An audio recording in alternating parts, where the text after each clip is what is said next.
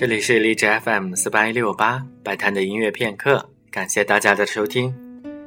在今天的节目当中，将为大家介绍的是一支贝多芬的钢琴协奏曲。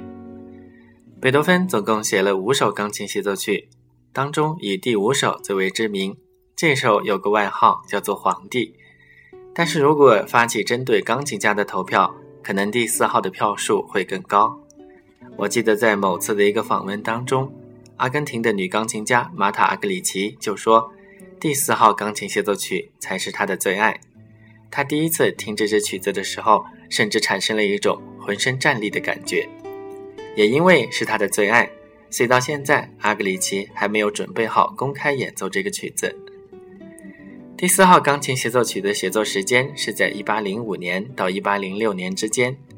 1807年的3月。”在洛伯维茨王子家中的一个私人音乐会上进行了首次演出，到1808年的12月进行了公开演出，由贝多芬本人担任了钢琴独奏，并且把这个曲子提献给了他的朋友、学生以及资助人鲁道夫大公。